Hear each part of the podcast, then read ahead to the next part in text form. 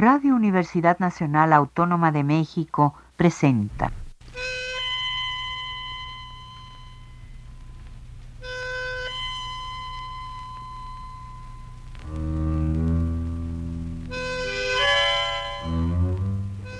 Cien años de tango.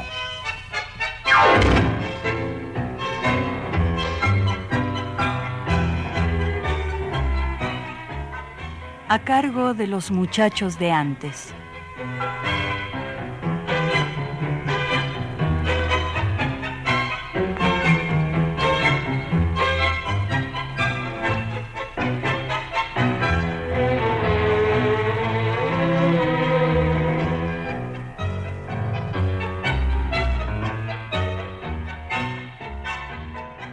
Buenas tardes amigos tangueros de todos lados. Bienvenidos una vez más a su programa 100 años de tango. Yo soy Miguel García y los saludo desde los estudios de la siempre cordial Radio Universidad para que juntos vayamos al encuentro con alguno de los aspectos infinitos que nos ofrece la música del Río de la Plata. El tango no se fija en nuestra condición social, económica, ni en nuestras preferencias, creencias o actividades cotidianas. El tango es para todos, porque todos hemos llorado por una pérdida, porque todos hemos necesitado una mano, una guía, porque a todos nos hace bien un abrazo, porque todos hemos sufrido por amor, porque todos hemos deseado a una persona, porque todos hemos añorado en algún momento nuestra niñez, porque a todos nos entristece ver a un niño pidiendo para un taco, porque todos nos hemos reído hasta de la desgracia y de la muerte, porque todos tenemos a alguien a quien llamar amigo. El tango es para todos, porque en medio de esta sociedad que nos convence de que nuestro destino es ser productivos, y en este sistema que nos obliga cada vez más a la individualidad, a la frialdad y a la comunicación virtual, el tango se aparece para acercarnos de nuevo. El tango es la manifestación cultural de un pueblo, es una visión de la vida, es una filosofía existencial. A pesar de representar al pueblo urbano del Río de la Plata, tiene la particularidad de adaptarse a cada pueblo, y en cada sitio adquiere una cara propia. Por otro lado, en reiteradas ocasiones hemos señalado un antecedente definitivo de la música de tango, la habanera, con ese antiguo sabor africano y las esencias de todos los sitios que va recorriendo. Pero no sería antecedente solo del tango, sino de casi toda la música popular de la América hispánica, así como de numerosos ritmos europeos. Ubiquemos el mapa del continente americano. Del lado del Océano Atlántico los marineros llevaban de puerto en puerto esa música de habanera hasta llegar al Río de la Plata, muy al sur del continente.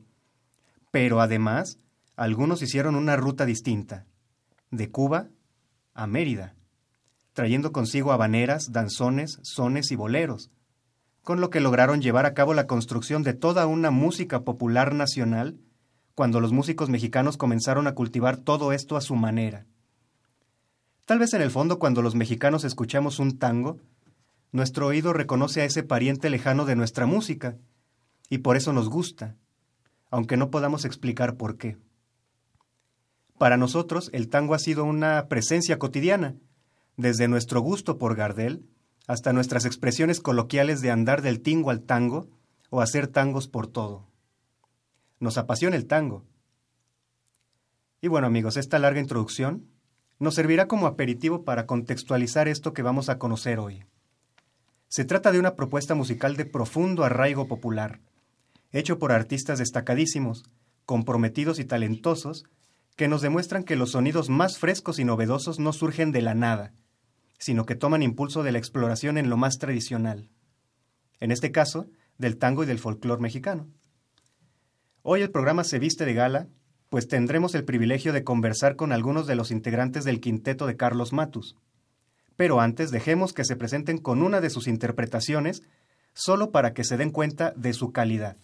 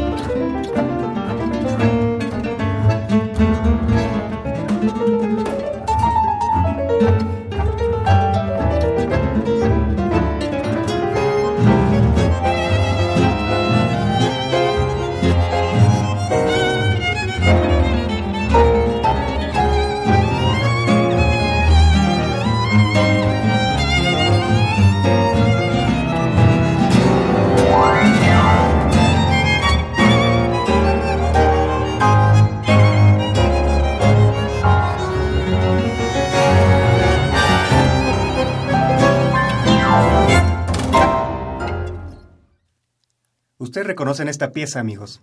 El Choclo de Ángel Villoldo, la versión de la orquesta El Arranque, interpretada por los artistas que nos acompañan hoy, el quinteto de Carlos Matus. El conjunto está conformado por Damián Tuso en la guitarra, Mario Cortés en el contrabajo, Clara Stern en el bandoneón, Nadia Cano en el violín y Carlos Matus en piano, arreglos y dirección. Esta vez nos acompañan tres de ellos, Clara, Damián y Carlos. Bienvenidos amigos. Gracias. Gracias. Amable. Gracias por la invitación. Gracias. No, pues gracias por estar aquí. Comenzamos contigo, Clara. Em, cuéntanos un poco de lo que has vivido artísticamente en los últimos meses. Sabemos que estuviste un buen tiempo en Buenos Aires, perfeccionándote en la Orquesta Escuela de Tango Emilio Balcarce y tocando con numerosas agrupaciones. Ahora estás de vuelta en México. Sí, em, llegué hace dos meses a México. Lo último que hice en Buenos Aires, que no fue en Buenos Aires, en realidad fue en Iguazú, fue tocar en la compañía de Madero Tango, que es una de las tanguerías, em, se llama así porque su sede principal está en Puerto Madero. Y mm, decidieron abrir un- una sede en Iguazú. Y normalmente tienen un sexteto, pero no sé por qué, si fue cu- cuestión de costos o por qué decidieron que fuera quinteto el, el que tocara en Iguazú. Entonces estuve ahí de solista, digamos, en esa formación dos meses. Em, lo disfruté un montón, estuvo buenísimo. Nunca había tenido esa experiencia de tocar lo mismo seis noches a la semana. Muchos me dicen como qué aburrido, seguro se te hizo muy monótono. Y la verdad es que para mí fue muy interesante, como que pude ir más profundo en cada cosa porque tenía como mucho tiempo para asimilarlo, probar, probar cosas, etcétera. Y bueno, antes de eso sí, estuve tocando en, en varios grupos, em, un poco como con la idea de ir construyendo proyectos a largo plazo. Pero bueno, finalmente decidí quedarme en México. Para Este, deleite de nosotros, los mexicanos. y ¿Te vas a quedar? Sí, lo estoy diciendo en la radio ya. Grabado. Ok, está grabado, ¿eh? No está segura, pero este, en este momento. Em, y bueno, esta agrupación del quinteto de Carlos Matus en realidad nació el año pasado para tocar en un show de tango. em, parecido ¿no? a, lo, a lo que estaba contándoles de la tanguería acá en México, en el show de tangueros. Y yo vine para eso y montamos un repertorio 100% tanguero con algunas composiciones de, de Carlos. Y me regresé a Buenos Aires, y, pero desde ahí Carlos me dijo, ya estoy pensando qué vamos a hacer en enero. Eh, como yo, cocinando. sí, yo le creí, la verdad que sí le creí, entonces no me sorprendió cuando tipo noviembre me escribió y me dijo, ya tengo los arreglos, te los voy a mandar. Eh, seguimos con Damián, brillante guitarrista, argentino. Eh, has estado muchos años activo aquí en México. Sí. Háblanos un poco sobre tu vida artística reciente. Residente. Bueno, eh, estoy con Pablo Amad, ahí como director musical y guitarrista, ya desde que llegué. Y después este, saqué un disco solista el año pasado, solo por, como por gusto, no lo presenté en ningún lado, está ahí el disco para escucharlo. Se llama Porque sí. Era porque tenía ganas de, de esa necesidad de... Me, me- gusta estar solo en mi casa tocando tangos y digo, bueno, lo voy a plasmar en... Me gusta mucho la cosa solitaria. También me encanta compartir con, con amigos así, entonces quise plasmar lo que yo hago solo en mi casa y, y ahí lo hice y está grabado, porque sí. Y, y ahora me invitó, bueno, Carlos, fue el año pasado, ¿no? Sí, el año pasado a, a tocar en, en, en su grupo, primero ahí como, como dijo Clara, en, para tangueros. Y bueno, ahí con gusto. Yo, si me llaman a tocar, yo estoy, estoy feliz que me llamen. Gracias. Digo. Eh, me, me gusta, me gusta tocar y, y me gusta que me inviten y, y colaborar y aportar cosas. Lo que puedo aportar yo a la, a la música acá, ¿no? Ese es más o menos un resumen rápido. Bastante sintético, Sí. muy, muy preciso. Bien. eh, Carlos Matus, En la actualidad eres de los que más han creado obra propia en México, referente al tango.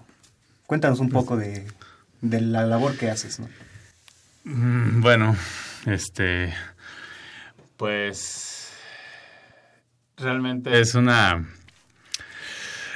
es una cuestión que pues me ha acompañado toda la vida. Yo no puedo entrar a la música sin a cualquier tipo de música en la que entre tengo que hacer algo con eso que que entre en contacto, ¿no? Desde eh, cuando empecé a estudiar música, que ya empecé muy tarde, empecé, tenía 15 años cuando entré a una escuela de música allá en Veracruz, este, que empecé a descubrir cómo se escribían una partitura, pues inmediatamente pues fue como hacer mis partituras y hacer mis composiciones y hacer todo el tiempo, o sea, sabiendo tres cosas, o sea, apenas sabiendo cosas de tonalidad o lo que sea, aventarme a hacer es algo que pues, es creo que es una necesidad que yo tengo muy clavada en mí, o sea, en casi todo lo que hago, ¿no? Es hay como un, un impulso este que no me lo puedo quitar. no, sí, sí me, me acompaña de manera muy fuerte. Y si no lo estoy haciendo, me desespero muy rápido, ¿no? Y, sí, m- me pasa en muchos aspectos, ¿no? De mi vida, pero, pero bueno, musicalmente es este... Cuando empecé a tocar tango, que fue hace unos 11 años aproximadamente, no, un poco más, porque este proyecto de Carlos, de, bueno, el quinteto de Carlos Matos, antes, cuando estaba todavía de estudiante en la superior, eh, se me ocurrió hacer unos arreglos de sones jarochos, entre los cuales unos que son versiones preliminares de los que tocamos ahorita. Entre ellos venía el tilingolingo, ¿no? Y en ese entonces yo tocaba con un trío de violín, cello y piano. Y se me ocurrió hacer un proyecto justamente llamado del tilingo al tango, Oh. en el que tocábamos las estaciones porteñas, el arreglo de Bragato para trío y, y los sones jarochos, ¿no?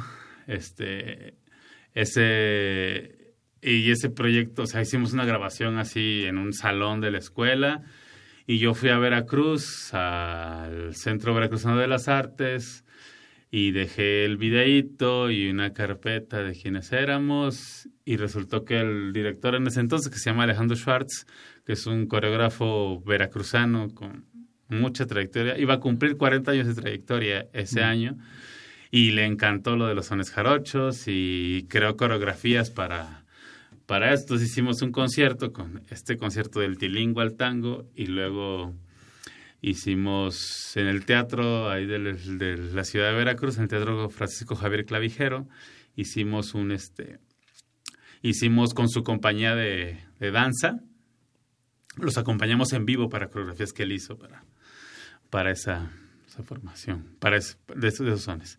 Y ven amigos que no sale de la nada. Todo esto no, no brota de la nada. Bueno, en, este- en esta ocasión no nos pudieron acompañar dos de los integrantes del grupo, eh, pero no sé, quisieran hablarnos un poco de, de Nadia Cano, que toca el violín, Sí, y Carl- eh, de Mario, y María. que toca el contrabajo. Sí, pues, no, pues, pues básicamente pues los otros dos integrantes este, del quinteto, que Nadia, pues una joven violinista recién egresada de la Superior de Música, muy talentosa. Este fue este fue el acercamiento, tocaba con Damián, Sí, sí. tocaba con Damián de Retache. Este, Damián me habló muy bien de ella. Yo ya la conocí también en la orquesta mexicana de tango, digo, hay un poquito. También, como estoy en la superior, yo también estoy en la superior.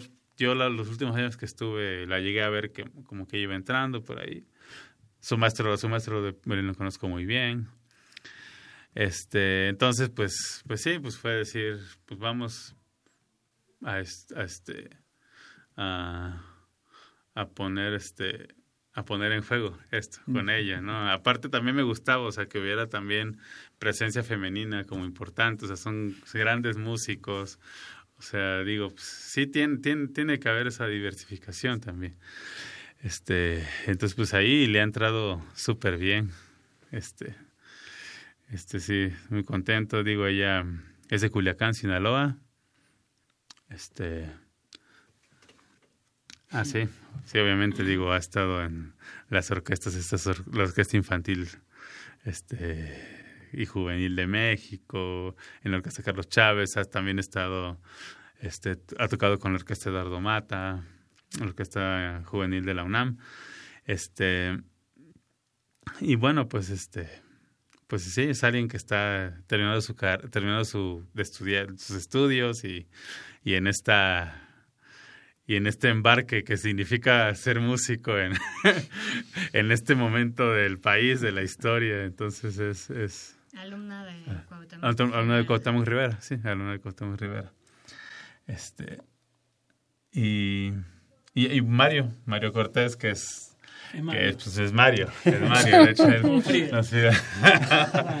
no, pues un gran contrabajista, digo, un músico que pues, igual toca tango, jazz, este, toca en la Filarmónica de la Ciudad de México, este música brasileña, música brasileña, Big Bang, Big Bang, Manouche, este hasta flamenco, la que le tiran. Son jarocho, también toca mucho son jarocho. Este, sí, sí, sí, no, es un musicazo que realmente, o sea, tiene toda mi admiración, o sea, en ese aspecto de que le encanta tocar, o sea, es una persona en la que en el escenario tira una energía muy, muy, muy, muy impresionante. Este, Y además lo vamos a quemar porque lo he escuchado cantar también. Ah, canta también, sí, sí, sí. Luego puedo acompañarla así, se pone a cantar boleros y tocando el contrabajo, así a la José José, ¿no? Así. Sí. en la botella de mezcal. Sí, sí, sí.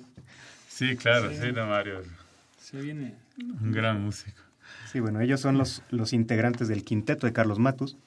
Y ahora vamos a escucharlos. Vamos a, a escuchar un poco de lo que ellos hacen. Eh, ¿Qué les gustaría que escucháramos? Este, pues un tango, ¿no? Un tango. Empecemos con un tango. Este, eh, ¿Qué te parece este, Mala Junta? Mala Junta, está perfecto. De Pedro Laurens y Julio de Caro. Muy bien.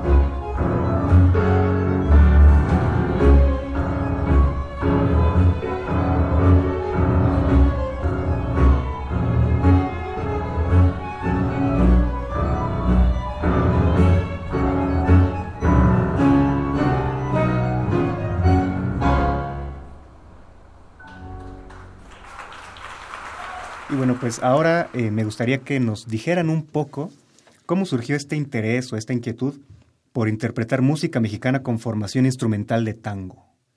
¿Quién se anima? ¿Quién primero? El director. pues voy porque fue mi locura y mi, idea. Este, bueno, fue principalmente porque hace bastantes años, igual no recuerdo cuánto, pero vino el Quinteto Negro La Boca ah, de Pablo Bernaba. Este, y me llamó, cuando los fui a ver, me llamó mucho, la atención que, que tocaron este, una samba, tocaron chamamé, eh, dentro, de su programa de tango tocaron y, alguna otra pieza, una chacarera también tocaron. Entonces, me, me, llamó mucho la atención eso. O sea, digo, ya en ese entonces ya, ya tenía un poco tocando tango. Y luego vi que eso pasaba con otros grupos que venían. O sea, de repente tocaban, daban un guiño hacia el folclore y así. Y pues en ese momento dije, pues claro, o sea, a pesar de ser música urbana, finalmente es un es una es una formación que digamos tiene un afán de aglutinar y de dar una una visión como más general de, pues una identidad este mm, argentina, ¿no? Y pues evidentemente, pues conociendo un poco nada más de lo que es el folclore en México, dije, pues es que estamos desaprovechando toda esa música, ¿no? Este, y bueno, entonces era una idea que pues, tenía circulando en la cabeza, la tenía, em, la tenía este, presente y, y, con ganas, a veces hacerlo, a veces no, este me, me fue, digo, me fue, se fue transformando otra cosa, a veces la dejaba, a veces decía, sí, sí puede ser, o a veces decía, no, es una locura, este... Todavía no decides. todavía no decides. todavía no sé qué tan bien, pero la cosa es que, pues, pues llegó un momento en el que dije, pues. Que se haga. Que se haga, o sea, no, no tengo Digo, el año pasado dejé de tocar con Entretango. Cuando entré a la compañía nacional de teatro, que ahí soy músico residente, este, de repente mi agenda se volvió una cosa compleja, ¿no? Si de por sí ser freelancer, ahí, este, porque es un trabajo con unas necesidades muy particulares, ¿no? Y, y pues este también, esta cosa inquieta mía que no se para. Bueno, es que empecé, a, empecé a, estar en la compañía y dejé entre tango. Este. Y luego dije. Sale esto de tangueros, que pues también como casi toda la música entre que yo transcribí o, hice el arreglo, este, también hay piezas mías.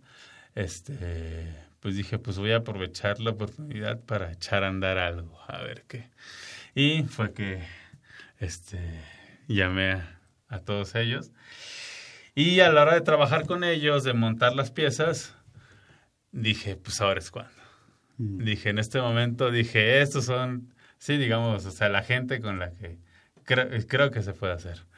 Este, creo que puede tener un, un buen puerto este proyecto y, y pues sí, este, y ya luego pues recordando, pues investigando como está lo que es esto al inicio del programa, ¿no? Que, que la banera finalmente invadió todo, toda, todo este, toda América, toda Sudamérica y, y pues fue tomando caminos diferentes en las diferentes regiones, ¿no?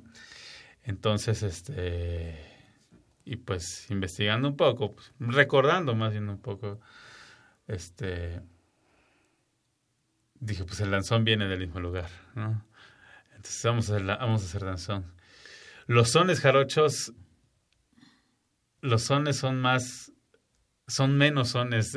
Los danzones sí tienen una, una, este, estructura, una estructura muy, muy, muy de danzón. En cuanto a su interpretación. En cuanto, a la interpretación, en cuanto a la forma de los arreglos, en cuanto, digo, yo hago muchas variaciones. Lo que me interesaba mucho de hacer esta, digamos, esta mixtura era que en el tango yo descubrí que hay muchísimas posibilidades de variación que en la música mexicana no...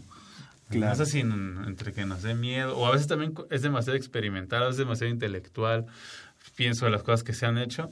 Este, entonces digo, este, vam- vamos a ver qué, qué tanto soporta el género, dar- darle toda esta, toda esta, esta, esta vari- variación, ¿no?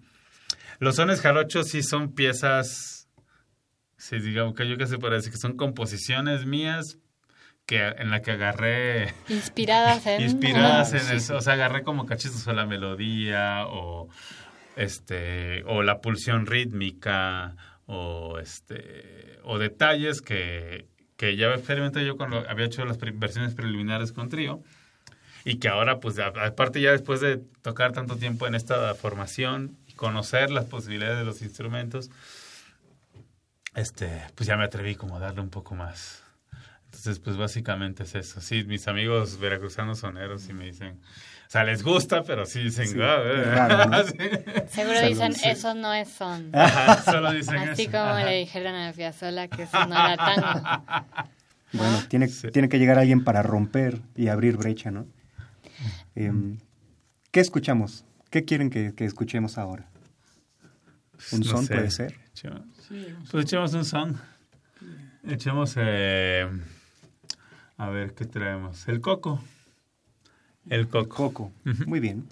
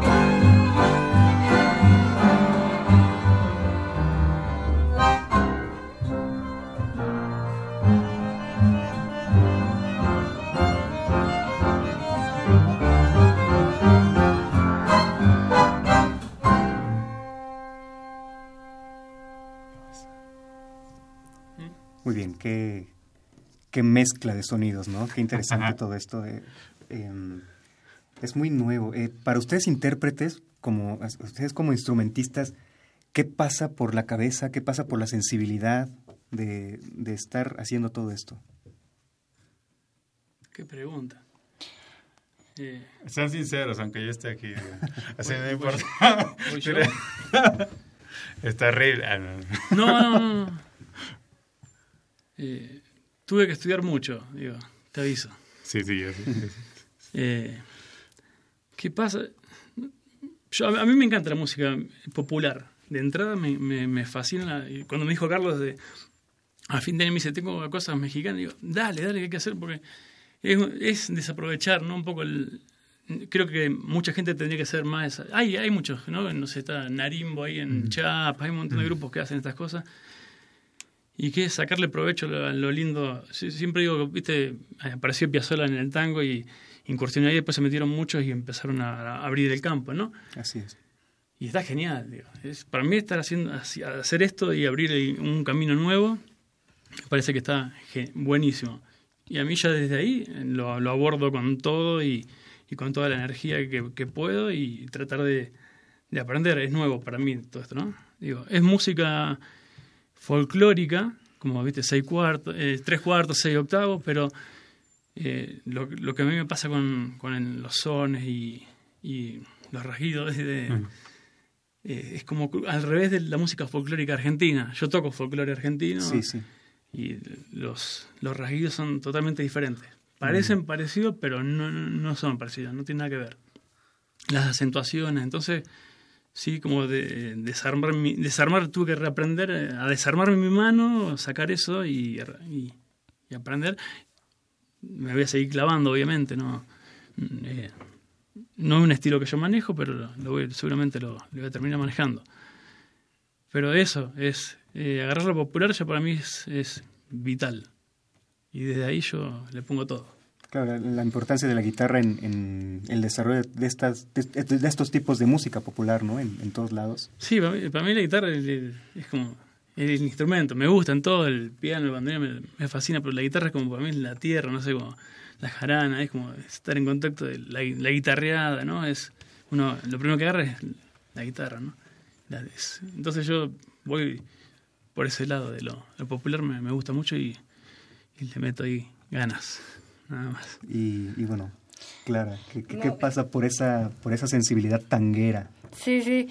Bueno, para mí es algo muy interesante porque yo estudié música desde muy chiquita, pero como que me tomó mucho tiempo encontrar mi, un espacio donde pudiera realmente encontrar libertad. Esto suena medio raro porque justo la música folclórica se- que yo la forma en la que yo la aprendí y en que se suele aprender que es de oído incluye como bueno más libertad eh, expresiva interpretativa y bueno algunas personas hasta improvisan. Yo eso no lo aprendí de chica por desgracia pero como que se suele percibir como un terreno más libre que la música académica no o leída. Sin embargo yo siento que yo tenía muchas trabas em- expresivas y que cuando vi el bandoneón, que bueno, digamos que ya había pasado mi infancia, este, ahí es donde encontré algo que tenía como, vibraba más con mi sensibilidad. Y fui juz- juzgada por eso. O sea, la primera que me juzgó fue mi maestra de, de arpa, Jarocha, que nos, que nos queremos mucho, nos queríamos muchísimo. Ella fue mi heroína muchas veces, me salvó de muchas situaciones, o sea, todo bien. Cuando le dije que ya, en ese entonces yo ya, solo tocaba arpa, casi, casi, después de haber tocado varios instrumentos en la escuela, le dije que, pues, que la iba a dejar porque ha- había encontrado lo que yo quería hacer. Después de muchos años de tocar muchos instrumentos, y ella me dijo, ¿cómo vas a tocar, cómo te vas a dedicar a tocar un género que no es el tuyo, ¿no? O sea, que no es el de, el de México, ¿no? Y me dolió mucho que me dijera eso, pero yo no podía evitarlo. Era como que había encontrado un lenguaje en el que yo quería hablar, digamos. O sea, había encontrado un idioma que yo quería hablar. Sí. Y como que a partir de ahí me, me enfoqué en eso y, fui muy aburrida. Eh, O sea, es lo único que yo quería hacer. es lo único que me emocionaba y todo lo demás. Que bueno que haya gente que lo haga, pero no, no sé yo y cuando pude me fui a Argentina. Entonces, es, es interesante porque en Argentina es como la mexicana que, que toca el bandoneón. Entonces, por un lado, tienes que luchar por un lugar donde no seas la mexicana, sino que seas una, una bandoneonista, un bandoneonista más, ¿no? Como que no te, no te etiqueten. Pero ya que estás ahí, este, te empiezan a preguntar y, y la música de México, ¿qué? ¿Por qué no te tocas algo de México? Y no sé qué. Y yo me sentía muy incómoda cuando me pasaba eso. De hecho, fui a tocar dos veces a la Embajada de México. Una con la Orquesta Fraternal, que es una orquesta de tango milonguero a full. E, y más recientemente con el guitarrista Juan Maurín. Y las dos veces los embajadores que eran distintos nos pidieron, bueno, sí, todo bien, pero toquen algo mexicano. Pues, o sea, pues no, sí. no Sí. puedes, simplemente no puedes ser mexicano y, te- y, Claro. y no tocar algo mexicano, ¿no? Entonces, bueno, ahí lo, lo hice y mm, después, eh, o sea, toparme, hacer mancuerna con, con Matus y que, y que él tenga este, como este bagaje, que, que nos acaba de contar, tanguero y también popular mexicano, pero sobre todo esta inquietud que él tiene, como explicó, como de sacar, romper un poco las barreras de los géneros, eso a mí cada, o sea, me interesa mucho porque es algo que yo descubrí en Buenos Aires respecto al tango allá y me llamaba, mu- mu- me seducía mucho cuánta energía hay puesta en, en mover al tango del lugar siempre, todo el tiempo, o sea, encontrarle otra manera, otra orquestación, como que es un género popular, pero muy evo- evolutivo, o sea, como dijo Matus, a diferencia de los géneros populares mexicanos que como que se apegan más a la tradición. Entonces, creo que es un terreno muy fértil y a mí en lo personal, yo siempre he notado que el tango en México es, es como que está contagiado de ese apego a la tradición. Entonces, todas la- muchas de las personas que tocan tango en México lo hacen de una forma muy em, clásica, digamos. O sea, muy como casi utilitaria, diría yo. O sea, para la milonga, para la fiesta, para la... O sea, no como una exploración artística profunda, ¿no? Entonces, eh, a mí eso me gusta mucho de, de este proyecto, o sea, que, que, que busca ir más allá y, y realmente es un experimento de ir encontrando esas sensaciones y pues eso es lo que yo siento cuando estoy tocando son con bandoneón, que estoy como experimentando y recuperando esas cosas que aprendí hace mucho, pero, pero en- tratando de encontrar cómo ser expresiva ahí. Claro, como como decía Carlos, poner en juego ¿no? lo que uno trae eh, de antes, de después. ¿Qué escuchamos a- ahora, a continuación? Yo creo que era un danzón, ¿no? ¿Un danzón? Sí, yo Bien. creo que Nereidas. Nereidas. Que suene Nereidas. Nereidas. de Amador Pérez Dimas.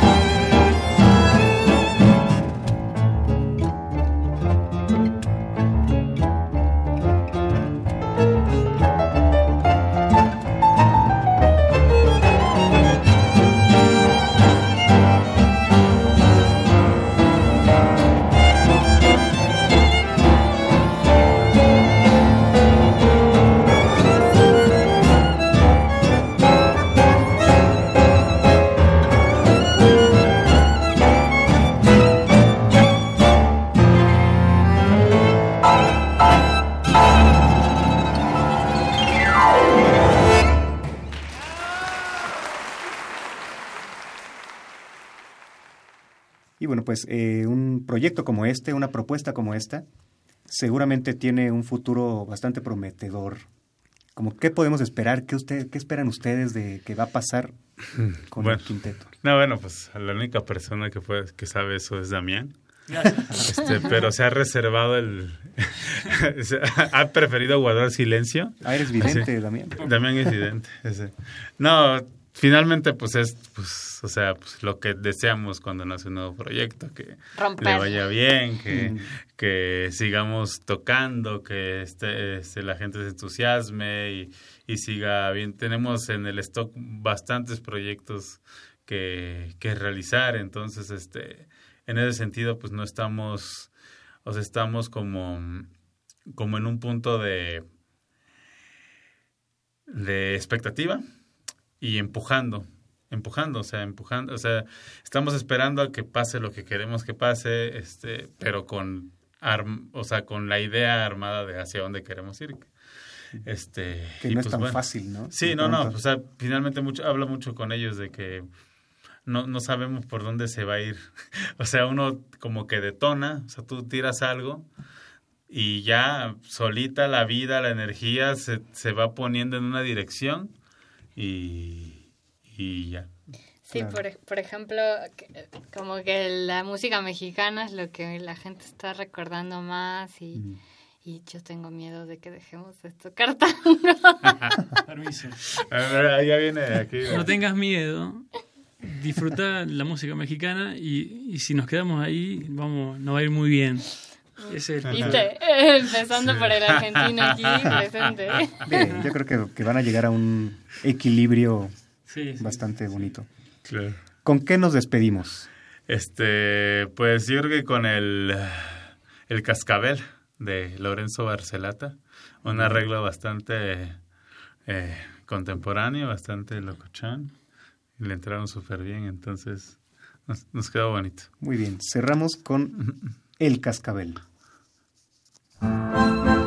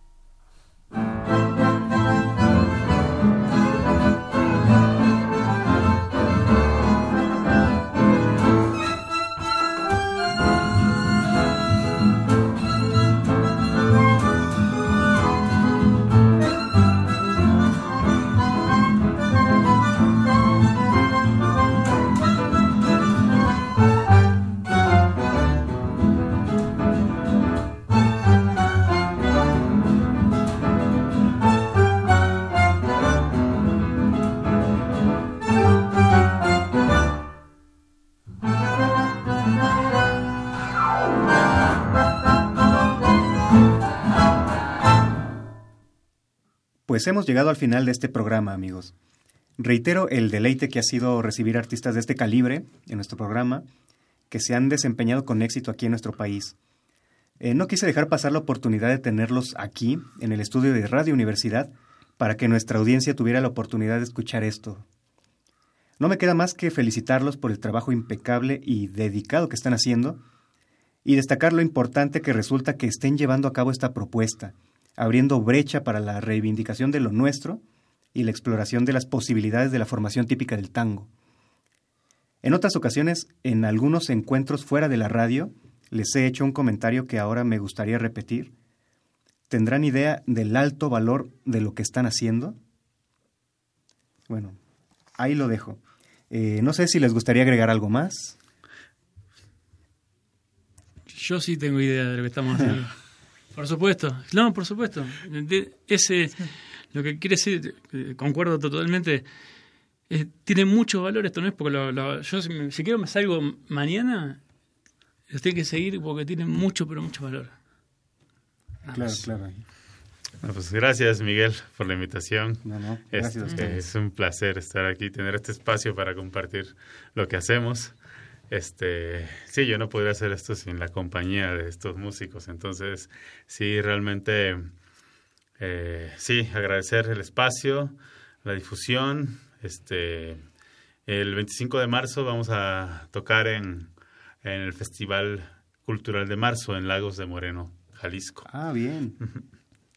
bueno. Y bueno, yo quería agradecerte, Miguel, por invitarnos, a pesar de que solo estamos sacando el 33.3333 de nuestro programa de tango. ¿33? Sí, ¿no? Sí, 33. Perdón, las matemáticas. No, no, y, o sea, tú eres como una voz muy importante del tango en México en sus diversos aspectos y me gusta mucho que, haya esa apertura, esa recepción de, de, romper géneros y de abrir puertas y de estar como abiertos a otros sonidos.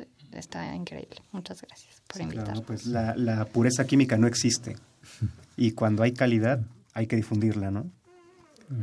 Bueno, pues de esta forma nos despedimos, amigos radioescuchas. No olviden la cita semanal que nos reúne cada domingo con esta música que nos apasiona, con estas músicas que nos apasionan, y cuyos límites y posibilidades, como lo acaban de apreciar, nunca se agotan. En los controles técnicos contamos con la valiosa colaboración del señor Miguel Ángel Ferrini. Yo soy Miguel García y les deseo un excelente domingo. Buenas tardes. Radio Universidad Nacional Autónoma de México presentó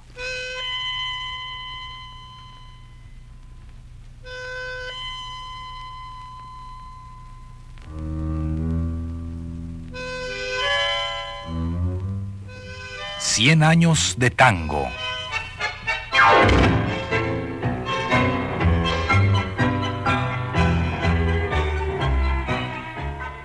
A cargo de los muchachos de antes.